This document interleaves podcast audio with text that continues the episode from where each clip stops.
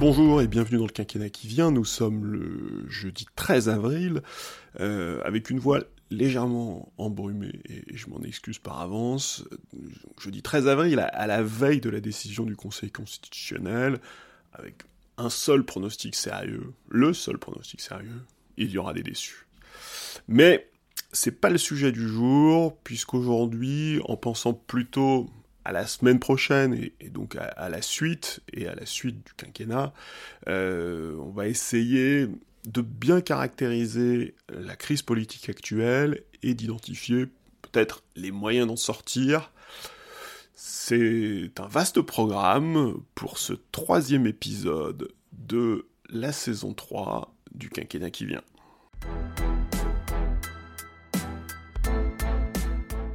Alors, crise politique, crise démocratique ou crise de régime?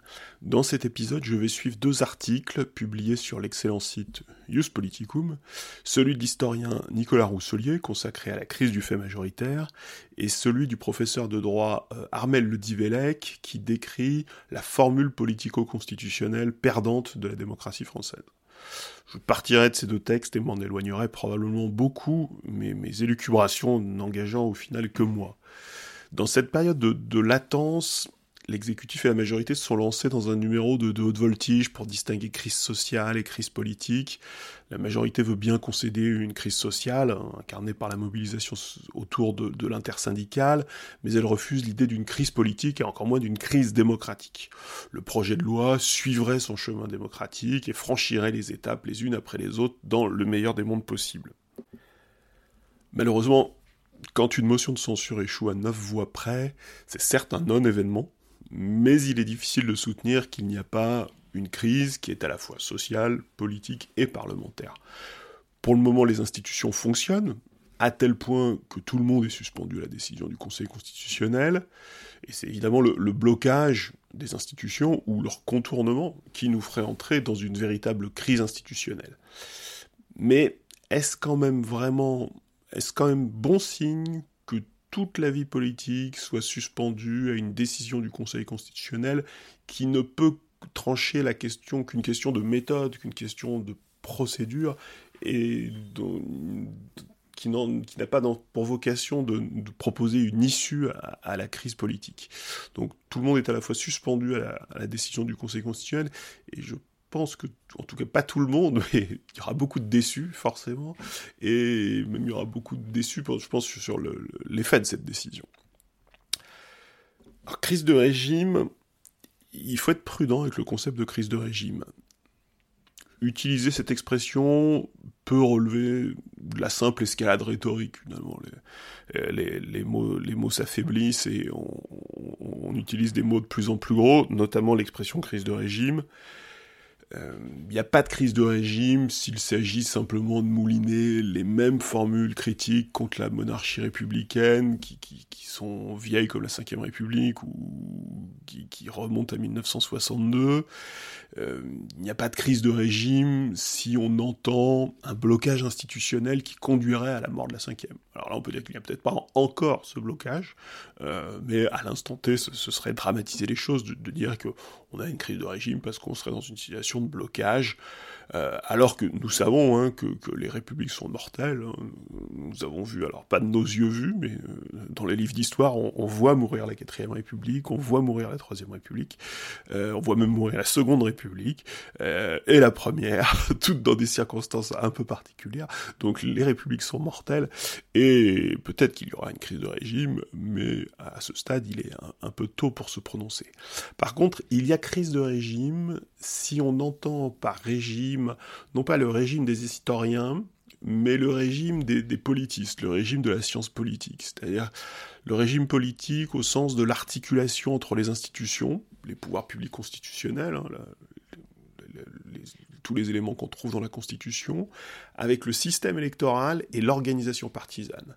Et là, on est sur une notion de, régime politique qui dépasse évidemment simplement la vie institutionnelle, mais qui lui donne cher. C'est le régime politique des, juristes euh, et des politistes, plutôt des politistes euh, plutôt que celui des historiens, en tout cas le régime tel que l'entendent les historiens. Et euh, de ce point de vue-là, alors il y, avait un, bon livre de Philippe Reynaud sur, le régime politique de la cinquième, euh, qui expliquait, un, livre du, du début du premier quinquennat de 2017, euh, qui décrivait bien que, de ce point de vue-là, le régime politique de la Ve République, il est en mutation depuis 2017, puisque même si les institutions n'ont pas changé, l'effondrement du duopole partisan autour du PS à gauche, autour de l'UMP, euh, l'UMP LR, autrefois du RPR UDF à droite, euh, qui, stabilisait euh, le système partisan et donc qui, stabilisait les institutions. Et puis, au-delà même des, des, partis, le brouillage du référentiel gauche-droite par l'émergence d'un centre autonome, ces éléments ont apporté, ont provoqué une mutation profonde du régime politique de la Ve République, une mutation qui peut-être est en train de passer à la crise. Alors la mutation, c'est peut-être un peu, c'est le terme, peut-être la version neutre de la crise, la, version un peu clinique. Euh, dans l'idée de crise, il y a l'idée que pour le moment, ça n'est pas stabilisé, que ça ne fonctionne pas. Hein, on sait que la, crise, c'est le, le régime en, transition, la, transition entre le, entre le vieux et le neuf, hein, en suivant la, formule de Chevènement, la formule que Chevènement avait empruntée à, Gramsci, hein, le, vieux, la crise, le neuf, un livre des années 70. Alors, la version de Gramsci est plus sombre, hein, puisque voit dans ce moment de crise euh, le, risque des monstres. Bon, pour, le moment, on, abordera peut-être la question des monstres une autre fois. Euh, pour le moment, on voit surtout que le, neuf a du mal à sortir et qu'en effet, on, on semble empêtré dans la crise. Et de ce point de vue-là, la crise du régime politique, c'est alors, euh, et alors c'est ce que décrit très bien Rousselier, euh, même si c'est un historien, euh, mais avec, si on, si on croise les, concepts du, politiste et d'historien, la, crise du régime politique, c'est la décomposition du, fait majoritaire. Et alors que le fait majoritaire, donc à partir du, milieu des années 60, qui finalement constitue la seconde constitution de la Ve République. C'est-à-dire que la, Ve République telle qu'on la connaît, c'est beaucoup de choses parce qu'elle a beaucoup muté, mais ce sont évidemment les institutions de 58, mais euh, le système partisan euh, issu des années 60 et même des années 70, hein, avec la, constitution d'un pôle de gauche euh, cohérent autour de François Mitterrand, qui donne à ces institutions une assise partisane et une assise parlementaire, puisque pour que le parlementarisme soit pleinement rationalisé, totalement rationalisé, le parlementarisme qu'on connaît, et qu'on a connu euh, notamment dans, la période 2002 2017, euh, euh, il faut que ce parlementarisme soit adossé à un système partisan très structuré qui livre des majorités. C'est ce que dit Rousselier dans son texte, hein, et c'est son sujet d'étude, ça a été son grand sujet d'étude dans, son livre précédent. Le système partisan et le mode de scrutin doivent être capables d'apporter la force majoritaire. Euh, c'est pas simplement le 49-3, c'est pas simplement les équilibres internes à la Constitution qui apportent la force majoritaire, qui apportent la, la force de gouverner, mais c'est évidemment une contribution importante du système partisan et des modes de scrutin, sachant qu'il faut que les deux se rencontrent. Hein. évidemment, le mode de scrutin a, tendance à beaucoup influencer le système partisan, mais euh, il y a des moments aussi d'asynchronie, euh, on peut l'observer à l'étranger, hein. il y a des moments où le, mode de scrutin ne, correspond plus au système partisan, que le, système partisan se décompose, euh, et le, mode de scrutin apparaît en décalage, et là ça crée en effet des situations de, blocage, de crime de, du régime politique. Et la vérité, c'est que toutes les conséquences n'ont pas été tirées des élections législatives de, de juin 2022 et c'était difficile après 20 ans d'hyper-majorité, euh, donc de, 2002 là à 2022, hein, puisque le premier quinquennat d'Emmanuel Macron est un quinquennat hyper-majoritaire, euh, tout à coup, l'hyper-majorité n'est plus là, et après 20 ans, euh, bah, on n'a pas forcément les repères, pas forcément l'habitude, pas forcément la lucidité, de voir que tout à coup on est face à une situation nouvelle, puisque pendant 20 ans, euh, de, 2017, de 2002 à 2017, et jusqu'à 2022, hein, les, quatre quinquennats euh, euh, Chirac, Sarkozy, Hollande, Macron, les élections législatives complètement dans l'ombre, écrasées par l'élection présidentielle, ont systématiquement délivré des, chambres introuvables, hein, au sens historique du terme, l'expression est de Rousselier, euh, grand, spécialiste du, Parlement, euh, non seulement des chambres introuvables au sens où non seulement une majorité présidentielle claire, euh, mais même une majorité absolue pour le parti du président de la République. L'UMP en 2002-2017, l'UMP en 2002 une vague, une vague bleue, 2007 vague sarkozyste, euh, le, PS en 2012 et LREM, majoritaire seul, hein, sans son allié du modem, majorité absolue seule sans son allié du modem en 2017, majorité qui s'est un peu décomposée dans, le cours du quinquennat, mais qui en, 2017 était bien absolue. Et donc, la semi-défaite des législatives de juin 2022 est doublement déstabilisante. En interne, où finalement les écarts peuvent vite devenir euh, impossibles et, intolérables, et en externe, où il faut s'assurer des soutiens fiables.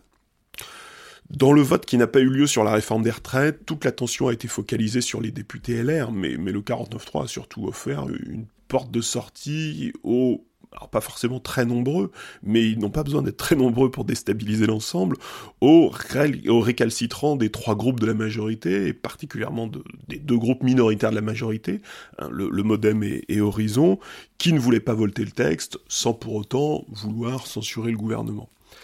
Le, projet de loi immigration du ministre de l'Intérieur, projet de loi donc, qui a été enterré, qui qui est mort, pour le moment qui est mort, hein, peut-être qu'il va réapparaître. Euh, il a été enterré en raison d'une opposition très ferme des parlementaires LR, hein, qui, ont demandé, euh, soit Retailleau ou Larcher, qui ont demandé euh, le, retrait du, le retrait du projet de loi, mais aussi implicitement de l'impossibilité d'aller plus à droite, d'aller à la rencontre de LR sans perdre l'aile gauche de la majorité. Donc l'équation est complexe et s'il ne s'agissait que d'élargir, finalement ce serait assez simple l'exécutif, et au-delà de l'exécutif, l'ensemble des acteurs, et, notamment LR, euh, il n'y a pas eu de moment larché euh, à l'été 2022, euh, n'ont pas pris la, mesure de, l'événement en juin 2022, ont été surpris, hein, aussi, on a, tous été surpris par les législatives de 2022. Et le problème, c'est que l'exécutif, lui, a même réagi par une forme de, déni assez fort, en, établissant un, gouvernement minoritaire, au, sens juridique du terme, un gouvernement qui n'a pas de majorité absolue, euh, qui n'a pas de majorité solide. Euh, et alors là, c'est le second texte de Ius Politicum, c'est le texte d'Armel Le Divellec qui remet les pendules à l'heure euh, et rappelle qu'au lendemain des législatives, fait un rappel très utile. dans l'ordre, le président de la République n'a pas accepté la démission présentée par Elisabeth Borne, c'est-à-dire qu'il il ne l'a pas. Euh, l'usage aurait voulu qu'il l'accepte et qu'il la renomme. Euh, il n'a même pas accepté que la, première ministre démissionne. Première ministre qui avait été nommée dans des conditions chaotiques après 26 jours après la prise de fonction du président de la République. Ensuite, première étape du déni, deuxième étape du déni, euh, le gouvernement, alors du déni un peu plus lucide quand même, le gouvernement Borne n'a pas demandé de vote de confiance à l'Assemblée, à contourner la difficulté au mois de juillet en considérant que dans les circonstances exceptionnelles de guerre en Europe, de crise inflationniste, euh, il ne fallait pas s'encombrer d'un vote qui pouvait s'apparenter à, une difficulté pour rien. Et d'ailleurs, en, refusant de vous demander la confiance, le gouvernement Borne s'est adossé à une, tradition, ce qu'on appelle une convention de la Constitution, euh, assez ancienne, mais pas forcément très positive. En effet, une grande bataille d'interprétation de, la Constitution. Depuis 60 ans, l'interprétation du, du, premier alinéa de l'article 49 de la Constitution, on revient toujours à l'article 49, euh, est un champ de bataille, puisque, donc, premier alinéa qui dit le Premier ministre engage devant l'Assemblée nationale la responsabilité sur son programme ou éventuellement sur une déclaration de politique générale. Euh, le engage, verbal indicatif, euh, et en plus dans un contexte où le reste, reste de l'article 49 parle de facultés, de possibilités, etc.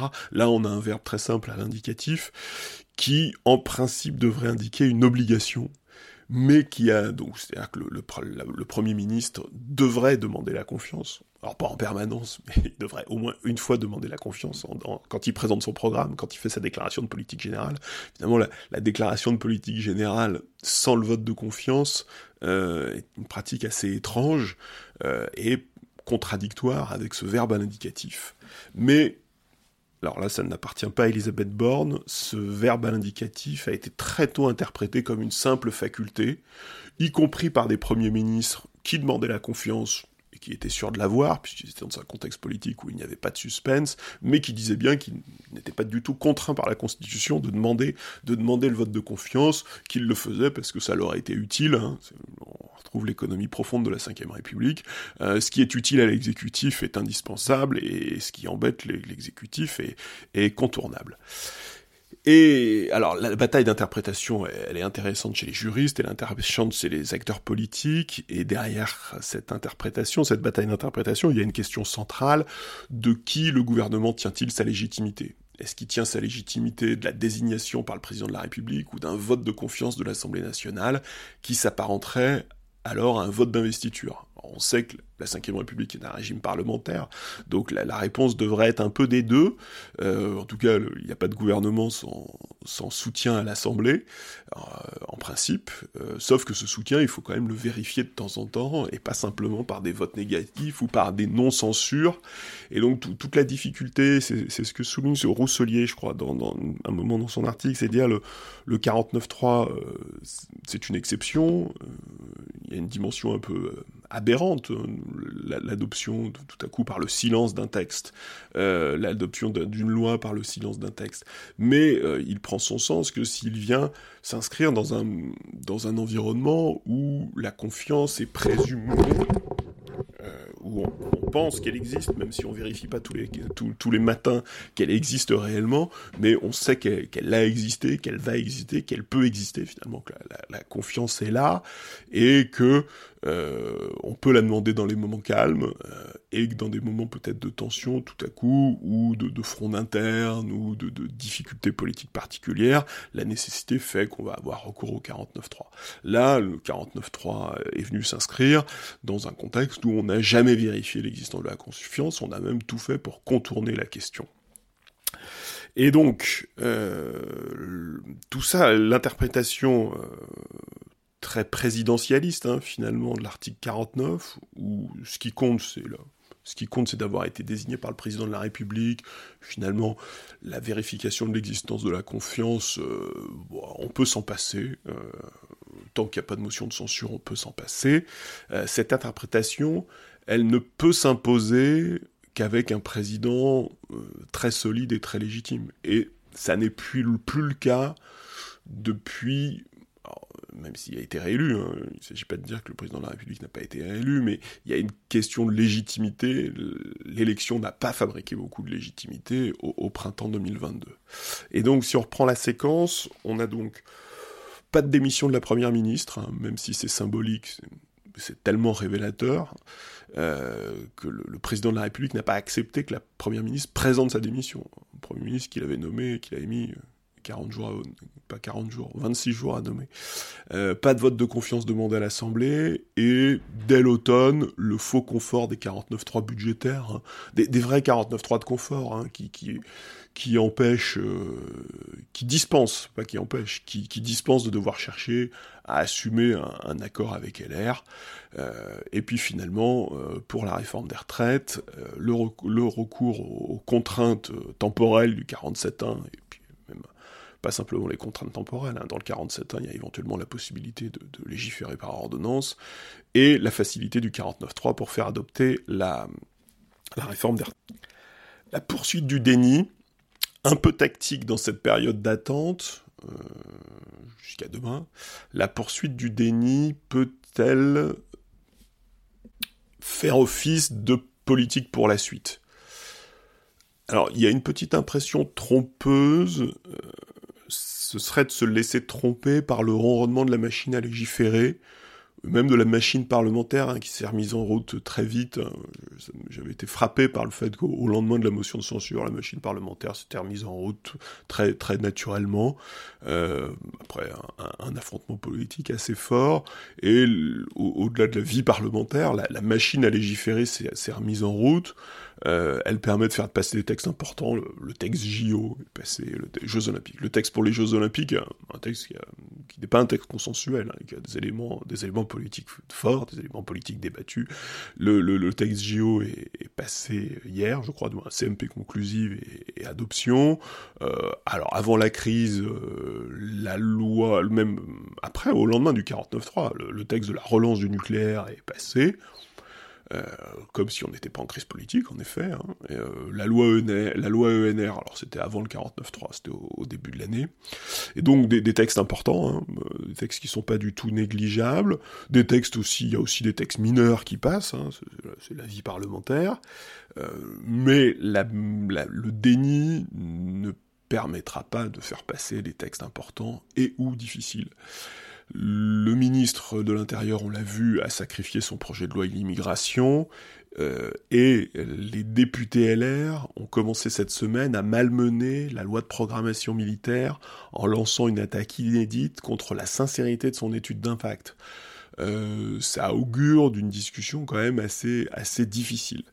Donc euh, le, cabotage hein, pratiqué depuis, l'été 2022, euh, cabotage adossé à une forte dose de, déni, ne va probablement pas fonctionner. Ce sera vraiment extrêmement surprenant qu'il puisse fonctionner et qu'il puisse fonctionner longtemps. Hein, Évidemment qu'il peut sortir quelques textes, mais si on repousse tous les textes difficiles, et la question, alors c'est la question peut-être sur laquelle il faudra revenir, euh, euh, c'est à un moment donné, la France, l'État, le gouvernement vont avoir en principe quelques choix difficiles à faire. Et euh, le risque du déni, c'est évidemment de, se concentrer sur, sur le facile et le faisable. C'est le risque du quinquennat pour rien. La Ve République, notamment dans son ultime euh, version, hein, dans, sa version quinquennale et hyper majoritaire, jusqu'en juin 2022, a, construit euh, une forme très très aboutie de parlementarisme négatif. Euh, je crois que c'est Armel Le Divelec qui parle de parlementarisme négatif dans son article. un parlementarisme négatif définit très simplement, qui correspond à, l'expérience de praticien et d'observateur, euh, dans lequel, au fond, profondément, l'exécutif n'attend rien du Parlement. Rien ou pas grand-chose.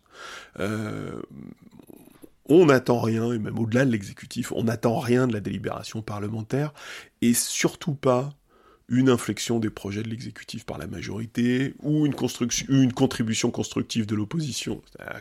Ces, ces, ces mantras-là sont des mantras, c'est-à-dire qu'au fond, on ne les attend pas, alors il se passe des choses, hein.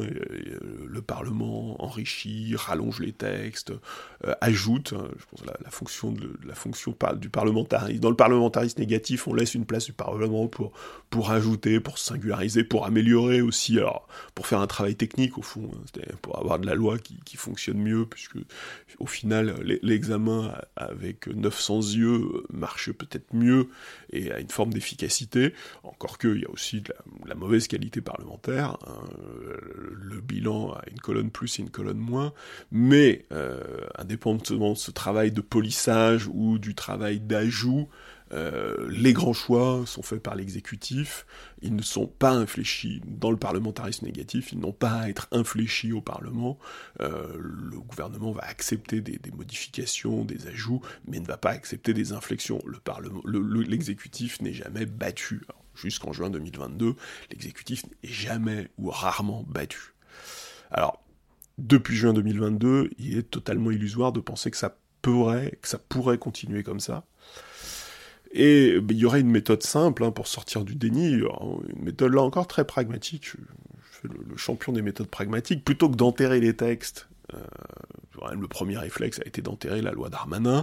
Euh, pourquoi ne pas laisser le Parlement faire son travail dans, dans un environnement moins négatif, c'est-à-dire avec deux lectures? Deux lectures, ça n'existe quasiment plus, réservé à quelques textes, quelques textes très très spécifiques, les textes de bioéthique par exemple, euh, ou les PPL, à l'inverse parfois, euh, quand le gouvernement s'en désintéresse un peu, mais faire son travail avec deux lectures, et même trois lectures, hein, c'était des standards euh, avant la République quinquennale, c'était pas des standards, mais c'était des pratiques qui, existaient, deux voire trois lectures, et en acceptant forcément avec ce jeu des lectures que la discussion ne soit pas totalement verrouillée et que les ministres, et derrière les ministres le gouvernement, l'exécutif et peut-être même l'Élysée, puissent perdre un peu le contrôle de leur texte et, voir comment ils sortent. Euh, parce que là, la force de la méthode parlementaire, euh, c'est de pas savoir, hein, on sait comment le texte rentre et on ne sait pas comment il sort. Ça, c'est le vrai parlementarisme. Le parlementarisme négatif, c'est on sait comment le texte rentre et le texte qui va en sortir lui ressemble beaucoup, même si on a rajouté beaucoup de choses en cours de retour.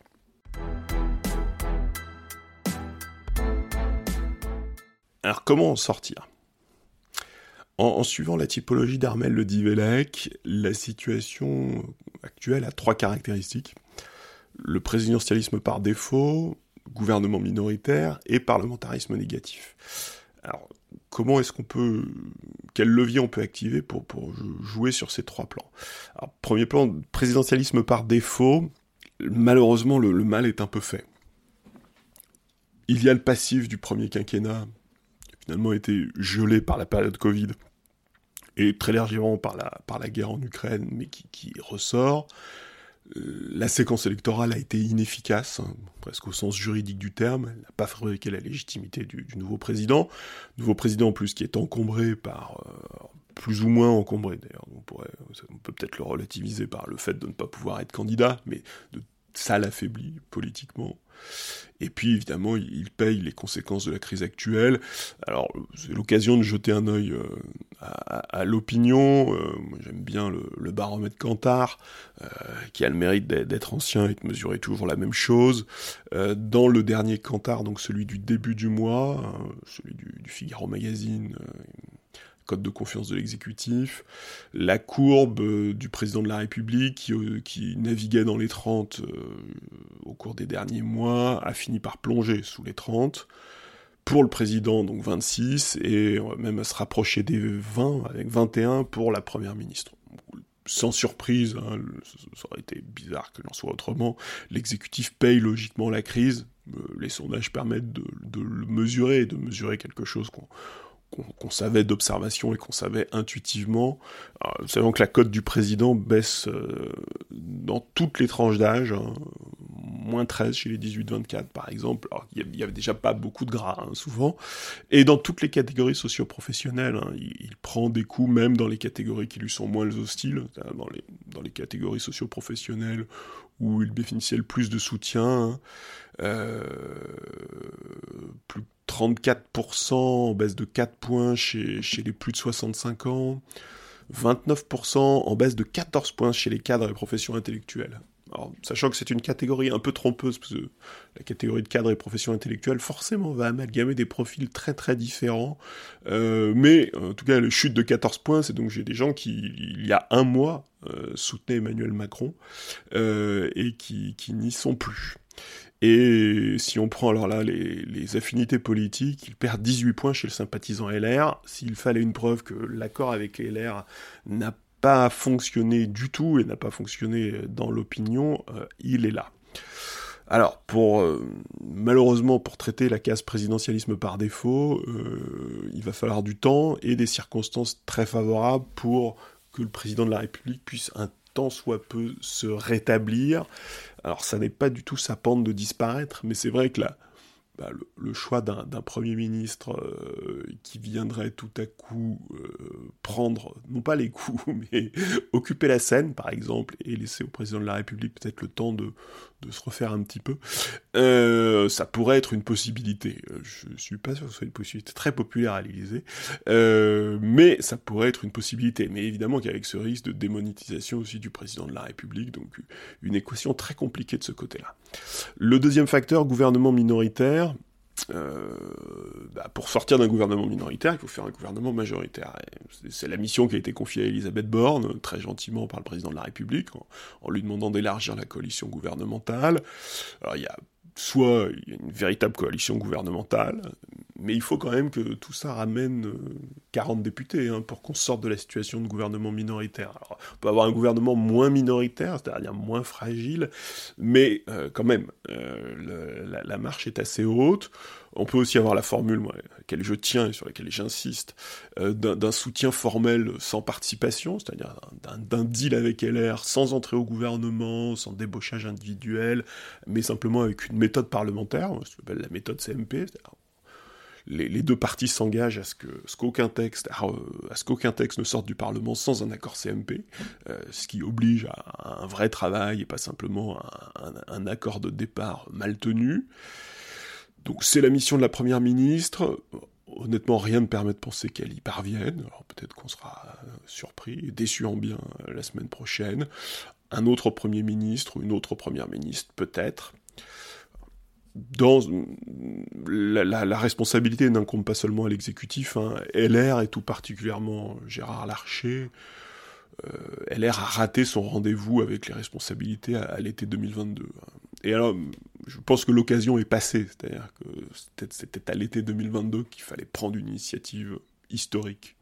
Euh, et depuis, LR meurt sous nos yeux à force de, contorsions pour défendre des enjeux microscopiques la candidature virtuelle de Laurent Wauquiez à la présidentielle de 2027, euh, la, future carrière euh, du député du Lot, d'Aurélien Pradier, bon bref, des, enjeux totalement microscopiques euh, qui sont évidemment décisifs et, vitaux pour LR. il me semble qu'LR a raté, a, raté l'occasion, a raté son rendez-vous avec l'histoire à, l'été 2022, avec une part de responsabilité de l'exécutif. Et d'ailleurs, la, presse raconte de manière assez cruelle la, terrible histoire de la nomination presque réussie, euh, mais totalement ratée de Catherine Vautrin à Matignon, et finalement le, le, le, choix, de, le choix de nommer Elisabeth Borne. Euh, la majorité présidentielle dit, comme pour s'en convaincre, qu'on peut gouverner, légiférer comme ça, finalement le gouvernement minoritaire, c'est un challenge, au fond, c'est un challenge professionnel, c'est un challenge politique, que les textes peuvent passer avec des, majorités de circonstances. Alors d'ailleurs, le, président de la République, dans son intervention du 22 mars, a même ouvert, a fait l'éloge d'une autre politique qui se passerait loin du Parlement, dans les territoires, sur, sur le terrain, aux côtés des maires tout, ça est très sympathique, mais l'acte de gouverner est, très très lié à, l'acte de légiférer, et donc faire, faire de la politique sans, légiférer, euh, on peut, il y, a, plein de sujets sur lesquels on peut, euh, il y a plein de sujets sur lesquels ça, risque d'être rapidement compliqué. Troisième volet, donc euh, on a dit présidentialisme par défaut, difficile, gouvernement minoritaire, c'est la meilleure piste, mais là on est un peu dans l'expectative, en tout cas les données de l'équation sont à peu près connues. Et parlementarisme négatif, euh, est-ce qu'on peut le traiter? Euh, Alors d'une certaine façon, on, le traite un peu de manière sauvage hein, depuis, depuis le mois de juin 2022, puisqu'on est sorti, on est rentré dans une nouvelle phase avec cette situation de, majorité relative. Euh, alors il y a une solution, ce serait la dissolution, évidemment, sauf qu'avec une offre politique tripolaire, assez équilibré, on ne voit pas comment euh, la situation pourrait être tranchée. C'est-à-dire que la, dissolution est une solution euh, théorique euh, classique, elle est faite pour ça, c'est comme le 49.3, c'est fait pour ça, c'est fait pour répondre à ce type de situation. Pour autant, un peu comme le 49.3, on voit bien que ça risque de ne rien régler, euh, avec des sondages d'intention de vote, euh, forcément un peu virtuels, hein, qui sont favorables au RN, qui pourraient encore progresser, et donc qui seraient un élément de déstabilisation euh, supérieur. Et à l'inverse, de l'autre côté, alors qu'on se trouve à l'issue, et sans doute à la fin, d'une mobilisation sociale et politique de grande ampleur, on, voit mal Euh, alors, d'un côté, comment la majorité euh, présidentielle pourrait progresser avec les coups qu'elle a pris au cours des, trois derniers mois, aller chercher la majorité absolue? Bon, c'est évidemment, en cas de dissolution, ça, ça doit être l'objectif recherché, l'état final recherché, mais on le voit assez mal. Et puis de l'autre côté, euh, dans la même situation, il n'est pas du tout certain que la gauche puisse capitaliser sur la mobilisation sociale et le rejet de la réforme dans l'opinion. comme l'a montré l'élection législative partielle en Ariège, euh, la gauche politique euh, est surtout prête pour les divisions et, a, l'air particulièrement prête pour les divisions. C'était une constante hein, dans l'histoire de la gauche. L'unité est plutôt l'exception et la division est plutôt la règle, ce qui fait qu'elle est rarement au pouvoir. Euh, alors que s'est-il passé en Ariège? Moi, je considère qu'il s'est pas passé grand-chose en Ariège, à part les divisions, justement. Ce qui est le plus intéressant dans l'affaire ariégeoise, ce sont les divisions étalées et les difficultés euh, bah, tactiques, euh, des difficultés politiques qui sont des difficultés politiques réelles, hein, qui sont pas du tout des, choses bénignes ou des, questions d'ego, ou pas seulement d'ego. Euh, les, les, égos comptent, mais il y a une difficulté politique de fond. en Ariège, la députée LFI sortante, Bénédictorine, élue en 2017, réélue en 2022, a été battue donc la semaine dernière par une dissidente socialiste, Martine Froger. Euh, moi, je considère qu'il ne s'est pas passé grand-chose parce qu'il s'est passé dans la première circonscription de l'Ariège exactement ce qui s'était passé dans la deuxième circonscription. Il y a deux circonscriptions en Ariège, en juin 2022, où Laurent Panifous, un dissident socialiste, avait battu, avait déjà battu le LFI sortant Michel Larive. Alors ça s'était pas passé dans la première, euh, pour les raisons qu'on va voir, mais ça s'était passé dans la, seconde, et euh, même si les deux circonscriptions ne sont pas tout à fait identiques et n'ont pas un comportement, un comportement électoral tout à fait identique ou synchronisé, on, est quand même dans la répétition du même phénomène. Et sans trop extrapoler, mais quand même un peu, si Martine Froger avait accédé au second tour en juin 2022, elle aurait battu Bénédictorine comme elle l'a fait la semaine dernière. Sauf qu'à l'époque, Martine Froger avait fini quatrième, derrière la candidate de la majorité présidentielle et derrière le candidat du RN.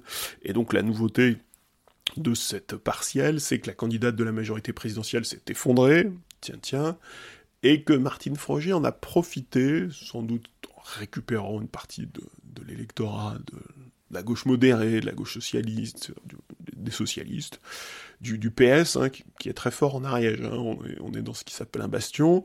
Euh, Martine Froger en a profité pour se hisser au second tour, doublant le RN, c'est vrai, RN en progression, là aussi, tiens donc, euh, et battant euh, assez facilement Bénédictorine au second tour. Les, vraies leçons, les vraies leçons de la partielle ariégeoise, c'est l'élimination de la majorité présidentielle au premier tour. Une Circo avait réussi à y accéder en juin 2022 le progrès du FN, y compris dans une partielle, alors forcément dans une partielle avec de la perte de participation.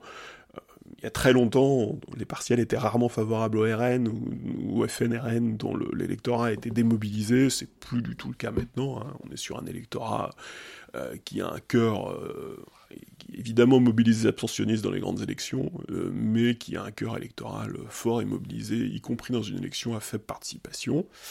Euh, et donc, dans des circonstances qui sont très spécifiquement ariégeoises et qu'on ne peut pas projeter à l'échelle de la France, le succès d'une dissidente socialiste anti-NUPES, et donc il n'en fallait pas plus pour évidemment que la gauche puisse se, plonger dans, dans, dans, dans, les divisions euh, et le, les conflits internes. Et alors, il est vrai hein, que la, stagnation de la députée sortante insoumise entre les deux tours est vraiment spectaculaire. Et là, par comparaison avec juin 2022, hein, en juin 2022, Bénédictorine progresse beaucoup entre les deux tours, progresse très probablement avec le renfort des électeurs du RN, euh, qui en juin 2022 étaient venus battre la candidate du président de la République, et qui ne sont pas venus sauver Bénédictorine comme ils l'avaient fait en juin 2022, voire qui sont même venus la battre dans l'autre sens, euh, battre euh, alors, la, sortante d'une certaine façon, ou en tout cas éliminer une députée, en plus qui probablement n'est peut-être pas une très bonne candidate, peut-être pas une très bonne parlementaire par ailleurs. Euh, alors, de là à faire comme Jean-Pierre Raffarin et à saluer la constitution d'un front républicain anti-NUPES, euh, sur la base du, de cette évolution des électeurs RN, c'est un peu étrange. Jean-Pierre Raffarin nous a un peu habitués à façon de, tordre de tordre les mots et de tordre le, réel assez qui sont sa, signature. Évidemment, à gauche, beaucoup ont voulu voir dans le vote ariégeois un vote sanction, un vote sanctionnant les outrances de la LFI, les erreurs, les fautes de la LFI. Euh, les chiffres de juin 2022 et d'avril 2023 racontent quand même une histoire beaucoup moins simple, beaucoup plus locale euh, et beaucoup moins liée aux circonstances, euh, aux circonstances récentes. Et c'est pour ça que je pense qu'en Ariège, c'est moins le résultat, la défaite d'une députée LFI, qui importe que la démonstration du, potentiel de division de la gauche. Donc la dissolution qui devrait être euh, la, solution, hein, qui, devrait être l'outil qu'on va chercher dans la caisse euh, dans cette situation, euh, à part le RN, on ne voit pas exactement qui pourrait progresser. Donc après, par des déplacements de quelques milliers de voix dans quelques circonscriptions, on peut obtenir des résultats très différents hein, dans une situation tripolaire, et on le voit en Ariège aussi, on le voit. Euh, c'est-à-dire que l'ordre d'arrivée compte beaucoup, hein. il faut être dans les deux premiers, et en juin 2022 en Ariège, Martine Froger, elle est quatrième, euh, mais elle est pas loin, elle est quatrième à 500 voix. Donc euh, déplacer 500 voix, ça change l'ordre, et tout à coup vous avez une, députée LFI NUPES qui est battue par une députée socialiste. voilà, déplacer 500 voix dans une circonscription, ça joue beaucoup. Donc donc c'est une aventure au mieux hasardeuse et qui évidemment ne présente assez peu de garanties. Et puis, il y a évidemment le, geste, le geste de la dissolution qui est important, euh, mais il y a aussi euh, la campagne et les enjeux. Euh, dissoudre souverainement, c'est en effet prendre une initiative, prendre une initiative forte, mais c'est indissociable des enjeux que l'exécutif va mettre dans la campagne des enjeux que l'opinion va y mettre et que l'opposition va y mettre. Hein. Une campagne, ça se fait, ça se fait, ça se fait à trois d'une certaine façon entre l'opinion, euh, l'exécutif et euh, là où les oppositions. Bon alors moi j'ai toujours eu un peu d'indulgence pour la dissolution de 97 décidée par Jacques Chirac, considérant que c'était pas si bête, euh, mais surtout la véritable erreur n'était pas de dissoudre, la véritable erreur c'était de maintenir encore et encore Alain Juppé grillé en décembre 95 comme Elisabeth Borne est, grillée par la, par la réforme des retraites, et en maintenant Alain Juppé, euh, personnalité respectable, qui aura un rôle important à jouer demain, euh, en maintenant Alain Juppé, de maintenir la ligne politique qui allait avec, une ligne politique un peu un peu différente de celle qui avait conduit à l'élection du, président Jacques Chirac sur la fracture sociale au printemps, au mois de juin 95, puisque la présidentielle avait eu lieu non, c'est non, pas la présidentielle n'avait pas du tout lieu en juin. La présidentielle c'était il y avait eu des municipales en juin 95, euh, au, printemps 95. Euh, et donc par comparaison, le, le problème c'est pas tant de dissoudre, le problème ce serait de dissoudre en mettant en tête d'affiche Elisabeth Borne. Ça, ce serait une initiative assez étrange. Euh, dissoudre avec un nouveau premier ministre. Alors changer un premier ministre sans dissoudre. Euh, bah, il faut trouver, il faut trouver à la fois une personnalité et une formule politique qui puisse bah, marquer un nouveau départ. Euh, et en démocratie, marquer un nouveau départ sans, sans retourner au peuple, c'est jamais simple. Euh, mais donc dissoudre avec un nouveau Premier ministre et un programme ou en tout cas une méthode euh, différente, euh, c'est probablement, probablement ce qu'il faudrait faire. Allez, on va aller, au, on va aller au bout de ce raisonnement et on va jeter la prudence par-dessus bord. Euh, mais, pour sortir du parlementarisme négatif, pour vraiment tourner la page du parlementarisme négatif, il faudrait probablement faire plus.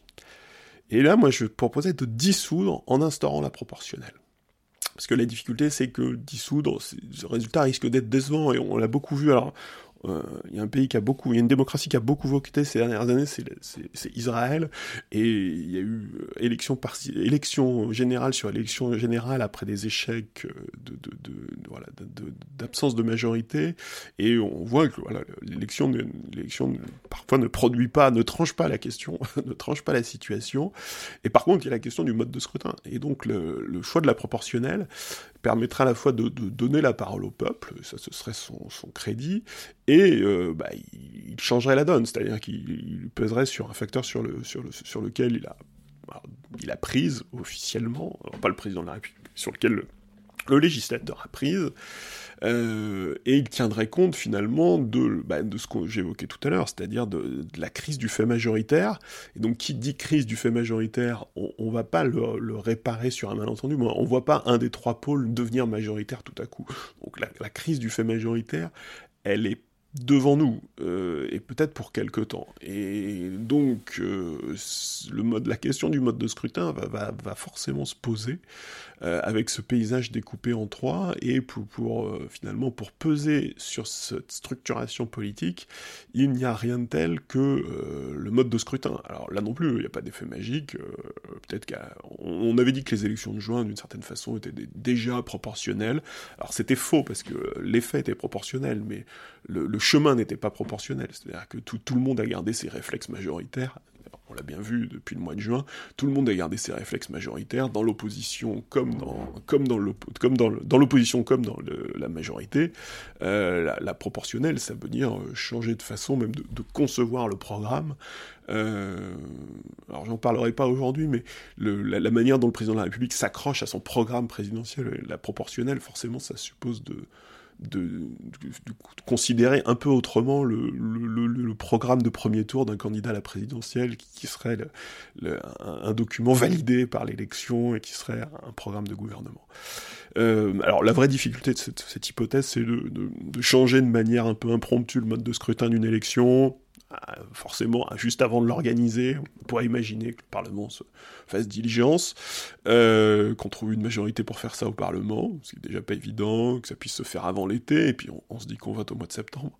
Euh, mais bon, on ne serait pas tout à fait dans les canons démocratiques, dans les bonnes pratiques, puisque je crois que le Conseil constitutionnel considère que c'est presque un principe de la République qu'il ne faut pas changer le mode de scrutin moins d'un, il faut pas toucher au mode de scrutin moins d'un an avant l'élection, mais il y a aussi des moments où nécessité fait loi.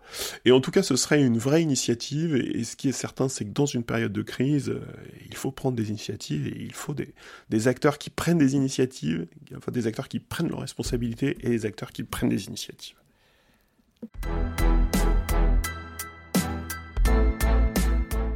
Allez, je termine, vraiment, hein, c'est pas, pas, une formule rhétorique, je termine par une brève de conseil, pas beaucoup parlé du Conseil constitutionnel, ce sera l'objet probablement du, prochain numéro. Euh, il y a eu beaucoup de prises de position, il y a eu beaucoup, beaucoup de prises de position de, juristes et de constitutionnalistes, et puis d'acteurs politiques sur, sur ces questions-là. Beaucoup de choses très intéressantes ont été publiées, euh, avec aussi une petite tonalité agaçante qu'il faut, laisser le, juge constitutionnel faire son office en paix, parfois des textes un peu, un peu étrange sur, la nature de la justice constitutionnelle, mais bon, ce sont des, débats qui, qui, reviendront. Et il y avait une tribune hier, dans Libération, une tribune de Jean-Jacques Urvoas, Jean-Jacques Urvoas, à la fois professeur de droit, de droit public, constitutionnaliste, et euh, ancien député, ancien président de la commission des lois, et même éphémère garde des Sceaux, ça n'a pas été le meilleur passage de sa carrière, il me semble. Euh, mais Jean-Jacques Urvoas, donc une figure euh, imposante et, respectée des questions constitutionnelles et, des, questions parlementaires et constitutionnelles, qui a écrit un, très bon livre sur le Parlement il y a une dizaine d'années. Euh, Jean-Jacques Urvoas a fait un exercice assez marrant hier dans l'IB. Il a écarté toutes les critiques qui seront adressées au Conseil constitutionnel après sa décision, quelle que soit la décision d'ailleurs. il, fait la liste et il, les désarme toutes par avance. Hein. La critique sur le mode de nomination euh, sur le pouvoir d'interprétation qu'on donne au juge. Alors, ce ne sera pas tant la question là, parce que là, on lui pose une question très arbitrale, alors forcément, il va devoir interpréter. Hein. Le, juge interprète, euh, ça c'est certain. Euh, là, en l'occurrence, la créativité devrait quand même être limitée. L'absence de juriste au sein du conseil, un potentiel esprit de cours, l'absence de rigueur juridique dans le raisonnement, hein. ça, c'est un, un, sujet qui préoccupe beaucoup le monde juridique, et qui est important on aura sans doute l'occasion d'y revenir. Toutes ces critiques sont connues, elles ont un degré de pertinence, et parfois même un degré certain de pertinence, mais c'est vrai qu'elles sont faciles, c'est-à-dire c'est un débat a, qui a souvent eu lieu, avec des arguments qui reviennent, qui sont parfois prononcés comme si c'était, comme si on, découvrait la Lune. Euh, et le, point central d'Urvoas, c'est de dire qu'il faudrait s'abstenir de critiquer la justice constitutionnelle parce qu'elle est fragile.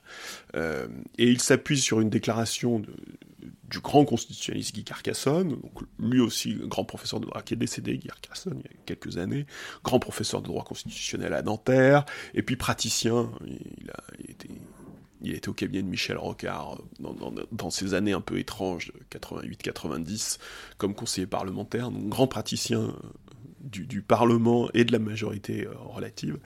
mais sur le Conseil constitutionnel, Carcassonne, je ne l'ai pas sourcé, je ne sais pas où il l'a trouvé d'ailleurs, ça devait être dans une interview, Carcassonne a dit Je prends systématiquement la défense du Conseil. Et si je ne peux pas prendre sa défense, je me tais. Pourquoi? Parce que je considère que malgré ses acquis, la justice constitutionnelle reste fragile en France. Ce qui risquerait de porter atteinte à l'autorité qu'elle est parvenue à gagner ne profiterait à personne et nuirait à tous. C'est une belle leçon de sagesse, j'ai beaucoup d'affection euh, intellectuelle pour Guy Carcassonne, que j'ai beaucoup lu, que je n'ai pas connu, mais que j'ai beaucoup lu, euh, même si c'est un rocardien, bien que ce soit un rocardien. Euh, mais par contre, je suis vraiment pas du tout convaincu par l'usage qu'en fait... qu'en fait Urvoas, au côté circulé, il n'y a rien à voir. et je suis pas du tout convaincu que pour l'institution, et qui en effet est une institution fragile, et ça je, suis assez d'accord. Euh, le circuler, il n'y a rien à voir sur la meilleure ligne de défense pour une institution. Je crois au contraire qu'il faut discuter la justice constitutionnelle, la discuter jusque dans son principe même, en discuter de l'institution qui en a la charge, euh, une discussion euh, raisonnée et constructive. Il ne s'agit pas de, discuter pour détruire la justice constitutionnelle, mais il s'agit bien de, discuter de son principe et de ses modalités. Et c'est très probablement, euh, énorme spoiler, ce que nous ferons d'ici quelques jours dans le prochain épisode du quinquennat qui vient. Eh bien, je, souhaite... il est un peu tard pour souhaiter une bonne semaine un, jeudi, mais en tout cas, une bonne fin de semaine. Et surtout un, bon, un bon 14 avril, puisque c'est évidemment une date importante de l'histoire récente de la République. Merci et à bientôt.